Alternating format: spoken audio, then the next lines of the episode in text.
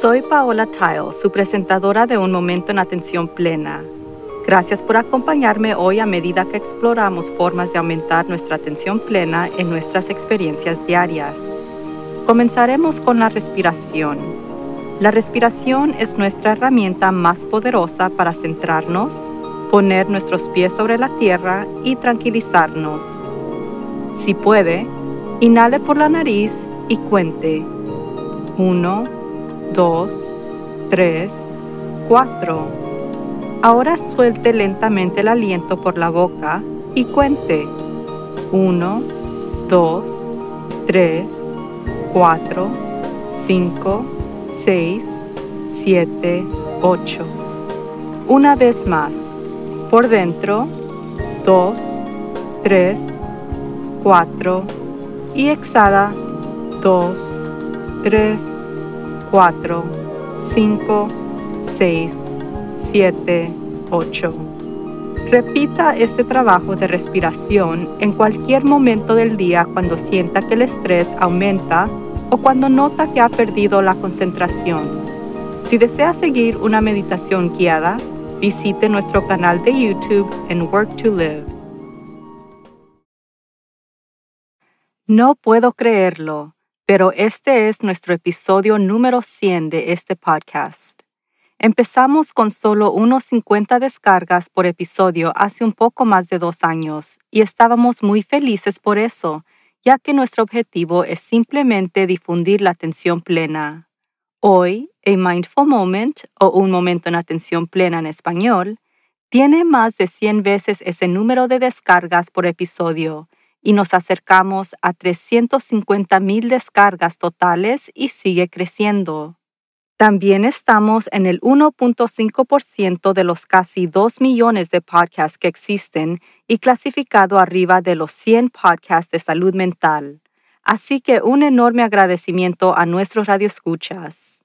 Estamos muy agradecidos de que haya encontrado nuestra transmisión en este grupo gigante y, lo que es más importante, que está interesado en volverse más presente en la atención plena. Teniendo en cuenta la situación política, social y entorno económico, definitivamente necesitamos más conciencia en el mundo. Reflexionando sobre los inicios de este podcast, me di cuenta de cuánto ha cambiado en dos años. Había sido un acto solitario en Work to Live hasta unos meses antes de ese primer momento en atención plena cuando agregamos nuestro primer empleado. Después agregamos un segundo un par de meses después y ahora tenemos un equipo de cinco. Producir el podcast en inglés y español, así como crear y realizar talleres, capacitaciones, retiros y participar en varios proyectos de educación para la salud en todo el condado de Los Ángeles. Cuando llegó la pandemia, cambiamos el formato del podcast para abordar el tema del estrés y la ansiedad resultantes que provocó y trajimos invitados externos por primera vez para proporcionar una perspectiva más amplia sobre cómo afrontar la situación. Pasamos de eventos semanales en vivo a plataformas virtuales, transformando cada presentación que teníamos y creando nuevas para adaptarse a las necesidades de las interrupciones abruptas en nuestro trabajo y vida familiar. Después de una ejecución beta, lanzamos nuestro programa de certificación de coaching dinámico justo antes de que los cierres generalizados ocurrieron y después de superar ese cohorte, también renové ese programa para que fuera con el ritmo para satisfacer las necesidades de las personas que luchan por adaptarse a todos los cambios masivos que todos hemos experimentado. Después de cientos de talleres, muchas reconfiguraciones de programas, adoptándonos al trabajo remoto y ahora que llegamos a nuestro episodio número 100 de podcast, parece que podríamos establecernos en una rutina.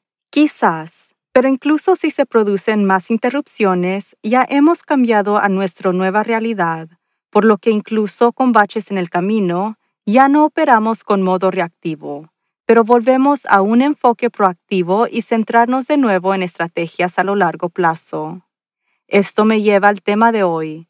Cuando pasamos por un cambio masivo y constante durante un periodo de tiempo, puede crear una atmósfera reactiva, donde uno simplemente está saltando para abordar un desafío a medida que aparece el siguiente, ya sea personal o profesionalmente. Y con lo que ocurrió durante el año pasado, no hay necesariamente nada malo en eso, pero no es donde queremos quedarnos más tiempo de lo necesario. Estamos cumpliendo el primer aniversario de esta pandemia, y ese es un buen indicador para incitar reflexión y quizás un cambio de regreso a responder a los eventos de la vida, en lugar de reaccionar. Ya sea necesario de volver a regularse personalmente o que tenga su propio negocio, o si su empleo ha continuado o se ha interrumpido, es hora de comenzar a determinar lo que desea y a dónde quiere ir. ¿Tiene los mismos deseos y metas que tenía hace un año? Para muchos la respuesta es no. Hemos pasado por mucho. Hemos tenido mucho tiempo para el examen propio y hemos visto el mundo entero a través de un nuevo lente. Eso seguramente habrá cambiado las aspiraciones de muchas personas ya que así como sus valores. Las relaciones han cambiado, ya sea en casa o en el trabajo. Para muchos las condiciones de salud han cambiado y desafortunadamente muchos más han tenido cambios económicos que han afectado gravemente sus condiciones prepandémicas. Se siente como si hubiéramos experimentado un ajuste de cuentas relacionado con el camino en el que estábamos antes de la pandemia y nos han abierto los ojos en cuanto a la gravedad de las desigualdades raciales, la falta de justicia social, las deficiencias de nuestra infraestructura y ineficiencias e ineficacia de muchos líderes e instituciones importantes de todo el mundo. El efecto acumulativo de todo que hemos experimentado va más allá del cambio. Ha sido transformador para muchas personas. ¿Cuál es la diferencia entre cambio y transformación? El cambio utiliza influencias externas para modificar las acciones, pero la transformación modifica las creencias para que las acciones se vuelvan naturales y lograr el resultado deseado. Reaccionando a las circunstancias externas, cambiamos nuestros comportamientos, como recibir un diagnóstico médico desagradable, por lo que cambiamos nuestros patrones de alimentación, o como la pandemia, que nos obliga a cambiar la forma en que trabajamos. El cambio suele estar impulsado por algo externo y luego miramos ese evento pasado y cambiamos algo sobre nosotros mismos o nuestras situaciones para ajustar o arreglar lo que ocurrió. La transformación surge internamente. Hemos reconocido la forma en que somos en el mundo, la forma en que hemos respondido y hemos identificado la necesidad de sentirnos diferente de interactuar de manera diferente o de ajustar nuestro sistema de creencias para aliarnos mejor con la realidad en la que nos encontramos. La transformación es menos centrada en el pasado y más orientada al futuro. En función de dónde nos encontremos ahora, evaluamos dónde y cómo queremos avanzar. Teniendo en cuenta lo que hemos presenciado sobre cómo funciona nuestro mundo, Muchos sienten la necesidad de hacer algo al respecto ahora, como la atestigua al gran número de protestas pacíficas en todo el mundo, a través de disturbios civiles y desafortunadamente a través de violencia o maquinaciones conspirativas. Pero estos están más orientados al cambio que a la transformación porque son eventos externos, provocando acciones externas. ¿Podría haber un enfoque consciente de dónde nos encontramos hoy, cambiando nuestras creencias y respuestas internas a través de un liderazgo consciente que podría movernos más cerca a dónde y cómo queremos estar? Una entrevista reciente con Carly Hawk, consultora de desarrollo de liderazgo, autora, oradora y miembro adjunto de la facultad en la Universidad de Stanford y UC Berkeley, Haas School of Business, la docencia sobre el tema del liderazgo y los negocios como plataforma para el cambio positivo en el mundo, compartió su nuevo libro Shine y describió cómo todos podemos transformarnos en personas influentes y líderes para mejorar nuestro mundo. En su libro, ella presenta seis habilidades de juegos internos para crear un liderazgo consciente que son componentes de la atención plena, incluyendo la autoconciencia, la inteligencia emocional, la resiliencia, el amor, el bienestar y la autenticidad. Ella describe muchas técnicas en el libro que podemos usar para aumentar nuestra atención plena, incluyendo la meditación, por supuesto, y sugiere que el paso más importante hacia la transformación es aumentar nuestra conciencia de nosotros mismos. Ella recomienda que practiquemos llevar un diario, que es escribir preguntas, nuestras experiencias y nuestros pensamientos y cualquier cosa más que pueda surgir. Por ejemplo, para cultivar un mayor nivel de autoconciencia, escriba estas preguntas y tómese su tiempo para responderlas. ¿Cuáles son mis motivaciones personales y laborales? ¿Qué valoro? ¿Cuáles son mis alegrías? ¿Cuáles son mis miedos? ¿Cuáles son mis puntos fuertes? ¿Cuáles son mis debilidades? Ella reconoció que estas son preguntas importantes, pero contienen la clave del conocimiento de sí mismo.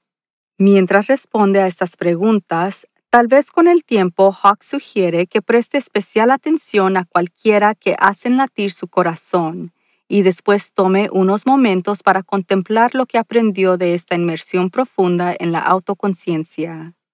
Este tipo de ejercicio proporciona un mapa para el desarrollo propio. Si su vida o su trabajo no están alienados con sus valores, por ejemplo, eso puede ser un área que desea examinar más a fondo para identificar si necesita hacer un cambio o quizás una transformación. Carly siente que estamos experimentando un cambio en la que esperamos ahora de las corporaciones y que es a través de estas organizaciones que se puede producir una transformación real.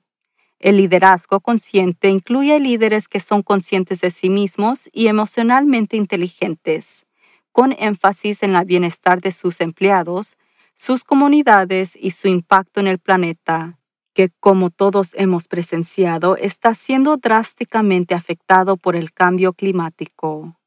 Su mensaje de esperanza es que todavía existen 10 años antes de que sea demasiado tarde para corregir nuestro tratamiento del planeta y a través de organizaciones podemos hacerlo juntos. Puede ver la entrevista completa en inglés en nuestro canal de YouTube. Gracias de nuevo a nuestra invitada Carly Hawk por sus conocimientos y entusiasmo para hacer del mundo un lugar mucho mejor a través de un liderazgo consciente. Carly tiene cuatro eventos virtuales gratuitos durante los próximos meses, incluyendo Cómo ser un líder consciente e inclusivo en el 25 de febrero el papel de los aliados masculinos en la creación de culturas de inclusión y pertenencia del 26 de marzo, el género, equidad y futuro del trabajo el 21 de abril, y cómo ser un optimista climático el 4 de mayo. Visite su sitio de web en carlyhawk.com, Community Events. Y gracias nuevamente a ustedes nuestros oyentes por continuar en su viaje de atención plena. Nosotros realmente podemos hacer la diferencia para nuestro propio bienestar, en nuestras comunidades y para el planeta, a través de la atención plena. Hasta la próxima vez. Que tenga una maravillosa semana. La atención plena aumenta nuestro bienestar emocional, física y mental también puede mejorar nuestro enfoque y productividad. Quizás lo más importante es que la atención plena fortalece nuestra empatía y compasión por los demás, que creo que es algo que necesitamos más en nuestro mundo de hoy. Entonces, practique la atención plena en todo lo que hace. Dedique al menos un poco de tiempo a meditar todos los días y recuerde ser amable con usted mismo y con los demás. Todos estamos aquí para hacer algo más que simplemente sobrevivir. Podemos prosperar. Y todo comienza con un momento en atención plena. Por favor, suscríbase a Un Momento en Atención Plena con Teresa McKee donde sea que encuentre sus podcasts favoritos. Y favor de calificar este podcast para que otros puedan encontrarnos. Y síganos en las redes sociales en arroba work to live. Un momento en atención plena está escrita y presentada por Teresa McKee. La versión en español es traducida y presentada por Paola Tile. La música del comienzo es Retreat de Jason Farnham. La música del final es Morning Stroll de Josh Kirsch Right Productions. Este podcast es producido por Work to Live Productions. Gracias por sintonizar.